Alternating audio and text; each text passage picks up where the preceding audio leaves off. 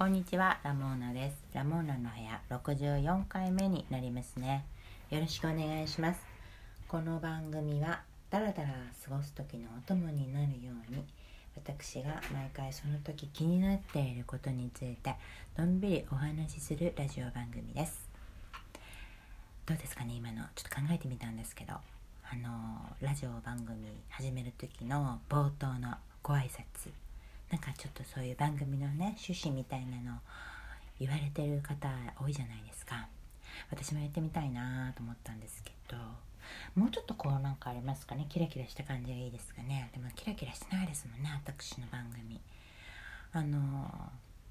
そういうね飾り立てれない世代に生まれたんですよね。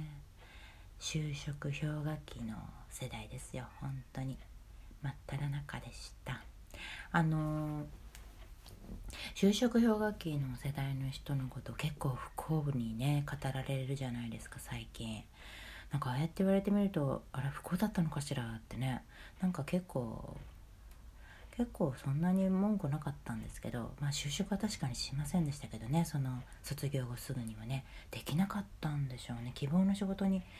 就けなかったのは確か。でもだからといってこう不幸だったっていう風に言われるといやそんなことはないよって思うんですけどね。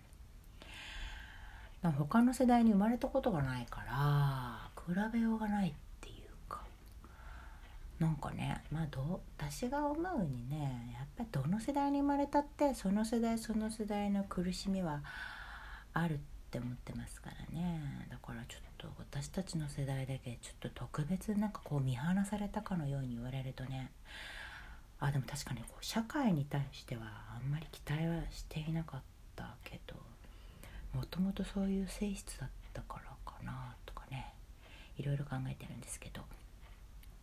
答えはねわからないですね。まあ今を生きるっていうことですけどね。私が思うにはね。もう今を生きろっていう。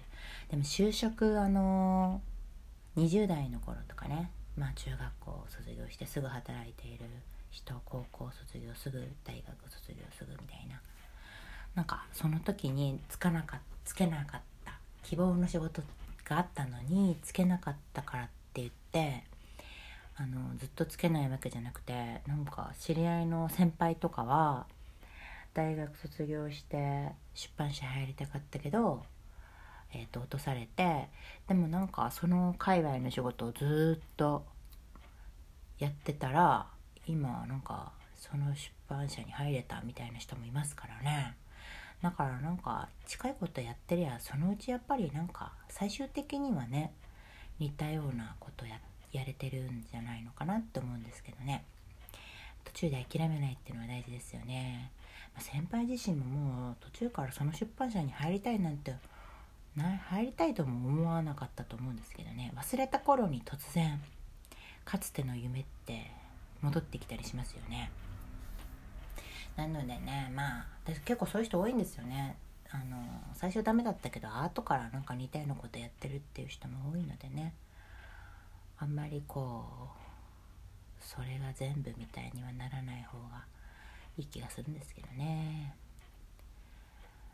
ねえって。じなんですけど最近ねあの気になってることは「未来少年コナン」ですよね。あれやってるんですよ。今 NHK の日曜日深夜12時10分。私20分と間違えてこの前途中からなっちゃったんだけど12時10分夜の12時10分から「未来少年コナン」デジタルリマスター版を再放送してるんですよ。本当は「キングダム」のアニメをやっている枠だったんですけどまあねいろいろありますからアニメ今作れなくてね。それで NHK は78年のアニメを再放送するっていうなかなか驚きのことをやってくれたんですけど。宮崎駿監督のアニメシリーズですよね。あれを今私はあの見てるんですよ。10年以上前にシリーズ通して見たことがあったんですけど暗いなと思ってね。暗いアニメだなっていう感想以外に特になく。まあストーリーもねあんまりちょっとよく覚えてなくてぼーっとしてたんでしょうねその頃は。なので今はねまたもう一回見直してみようと思って毎週見ることにしてるんですけど今見た方が面白いですね。暗いことに変わりはないんですけどなんかセリフとかがすごくあのグッと入ってくる。で、まあ、10年前と今の私ってやっぱ違うっていうのはもう体力ですよね。10年前はね今よりは体力がありましたからなんかこう元気であることとか若さとか生命とかいうものに対しての感動が薄かったですね今よりはね。でも今はもうもう生きてることが素晴らしいみたいなそういうあの心境ですのでねこうコナン主人公のコナンっていう少年が飛んだり跳ねたりしているだけで感動するんですよ。で10年前はねなんか何も思わなかったけど今はそのコナンの保護者的な立場のあのおじいっていう人にすごく感銘を受けてああすごい人だったんだなこの人と思っておじいに夢中で見てたんですけどまあちょっと2回目で死んでしまってねちょっと早いよと思ったんだけどおじいがね亡くなってしまうんですよね。早々にね。見たのにね忘れてたんですけど。あおじい死んじゃったと思って。寂しいですよね。でもなんかそのおじいは亡くなってしまうんだけどおじいがコナンに生きてる間に託して託したのであろう知恵とかね。その生きりすべみたいなものをねそこかしこに感じるんですよ。アニメ見ていると。そういうのがねいいなって思いながらすごいアニメだなって思いながらね見てて。だから来週こう明日明日か。明日楽しみだなと思って、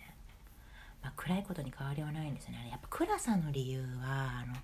音楽でしょうね。池部慎一郎先生が音楽やってるんですけど担当されてるんですけどねあのアニメ。池部慎一郎先生って分かります？あの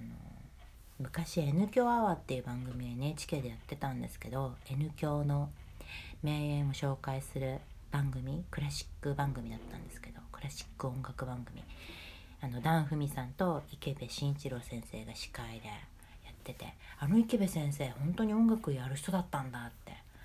コナン見た時にびっくりしたんだけど。あの池部先生その番 N 響アワーではダジャレしか言わない人だったんですけど音楽すごいシリアスで重厚な音楽をすごい作られてコナンってなんか飛んだり跳ねたりしてても音楽がなんか重厚だから底抜けに明るくならないいいんだか悪いんだかって感じなんですなんかねあの音楽の影響が多くて大きいんだなってこのコナンの醸し出す何とも言えない不気味な暗さってのがあるんですけどあれ音楽ね音楽強いですよね。宮崎駿監督といえばねやっぱ久石譲さんが音楽って感じなんだけど今回はね池部先生で。アニメ音楽大事ですよね。なんかこの名監督にこの音楽ありみたいな。押井守さんはあの河合健二さんだったり。庵野監督は詐欺師さんだったりするじゃないですか。あんな感じで。なんかアニメって音楽大事ですよね。アニメどアニメだけじゃないけど。あの私あのー、出崎治さんっていうアニメーターの人がいてこの人の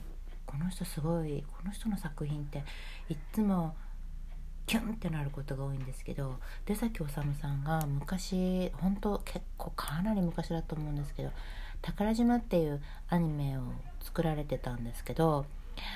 あのアニメも音楽がすごくてで誰かなと思ったらあの羽田健太郎さんだったんですよ。知ってます？羽田健太郎さん。渡る世間は鬼ばかりの音楽の人。えー、渡る世間の人ってアニメもやってたんだって驚いたんですけどね。宝島の音楽もねすごい印象的であれは羽田さんだったんだなっていうね。ちょっとよくわからない今回そういうよくわからない流れの話になりましたけどね。コナンが楽しみですっていう回。私最近肩痛いんですよね。病院行かないといけないって言いながらもう1年経ったんですけど全然治らないから。行かないといけない。病院って苦手なんですよね。もう本当に苦手で。なんかどう痛いっていうのを上手に説明できないんですよね。メモ書いていけばいいんですかね。肩のこういう痛い。痛いがありますって。痛いがありますって変だけど。あの前にあの真剣刀で肩切ってもらったことがあるんですよ。あんまり肩が痛くって。あの河野義則さんっていう古武術の研究家の方がいらしてその人のお話し会に行った時に誘われてね行ったんですけどすごい先生だったんですけど体の仕組みを教えてもらってで何かこうちょっと談談笑タイムみたいな時に真剣河野先生に真剣で切ってもらうとその部位の痛みが消えるとかいうので「先生私肩痛いんです」って言ってねねちょっとドキドキすっごい死ぬかもしれないっていう気持ちでね正座して先生に真剣本当の真剣真剣ですよ。鞘のない。抜き身でパッパッて切ってもらったことがあるんですけど肩をね切るってトントントンって叩くって感じなんですけどすごいトイレあるからちょっと傷傷になってたりとかしてねわ本当に切られたんだと思ったんですけどあれ切ってもらった時ね一瞬やっぱ肩の痛みはなくなったんでね「わ先生すごいですね」って言ったけど3日後からまた痛くなったんで病院行かないといけないなと思って。あの真剣で切られた時はでも本当に痛くなくなった。体が緊張したんですかね。わからないけどあれすごかったんですよね。じゃあ今日はこの辺で終わりますね。さよなら。